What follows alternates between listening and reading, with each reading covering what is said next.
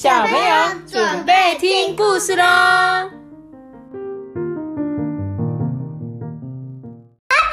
哎，我是艾比妈妈哦。那今天哦，今天我要来讲的故事是《小兔子去草原》。我是艾比妈妈。哎，这个是妈妈最喜欢的一个画家，叫做岩村和冉，画过很多个什么十四只老鼠的故事，你记得吗？嗯，有，我们家也有买。猫。不是猫啦，是有十四只老鼠的故事，就是它有很多很多，然后妈妈超喜欢，因为我小时候就看这个作者这个画家画画，结果现在就很喜欢借他的书。那我们今天借这本《小兔子去草原》，也是这个岩村和朗画的，来我们来看看喽，很厉害的哦。我们去草原上玩喽，小风跟小花这样子说，哎，然后妈妈就说路上要小心哦。如果有陌生人靠近的时候，就要赶快躲去草丛里，不要出声哦。小风跟小花在草原上跑跑跳跳，草原上有一大片蓝蓝的天空。哎，小风闻着，嗯，天空的味道；小花闻着草原的味道。妈咪是怎么样？跟讲，嗯，这两个，这两个兔兔好可爱，很可爱，对啊。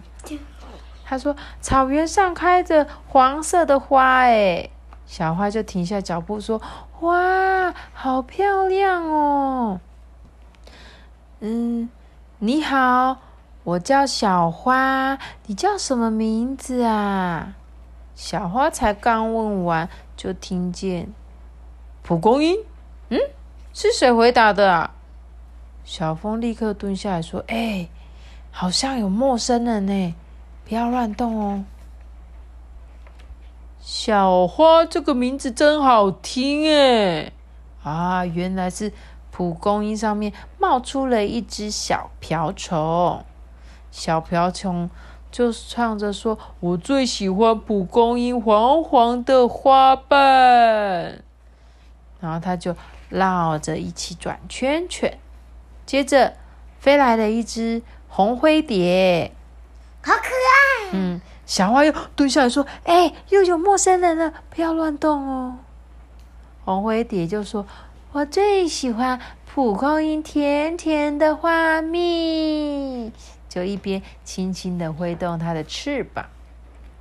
突然，又飞来了一只蜜蜂。对，飞来一只小蜜蜂。结果，小凤跟小花，嗯，只敢动眼睛说：“哎。”又有陌生人了啦！看着眼前的小蜜蜂啊，小蜜蜂就说：“嗯，我最喜欢蒲公英的花粉。”它就一直往花里面钻钻钻钻钻钻呢。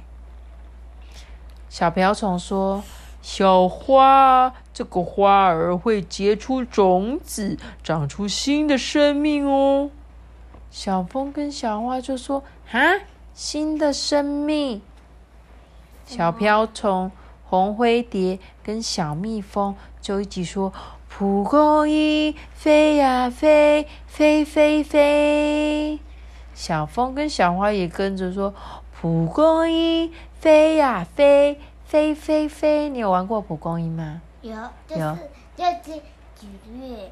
要先许愿哦。然后把它丢到天上去。啊，然后它就会怎样？哦，就变成。本来一颗白白的，就会一吹就会变成一株一株小小的，对不对？你喜欢蒲公英吗？喜欢。你喜欢对不对？而且瘙痒好痒。你还有拿过蒲公英瘙痒哦？瘙痒我自己。瘙痒你自己啊？超痒。怎么那么可爱？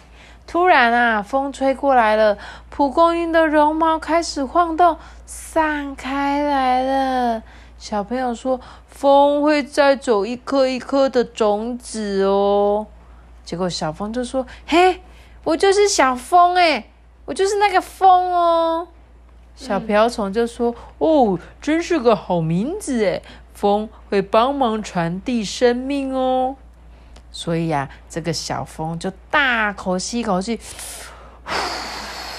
我是风，我会传递生命。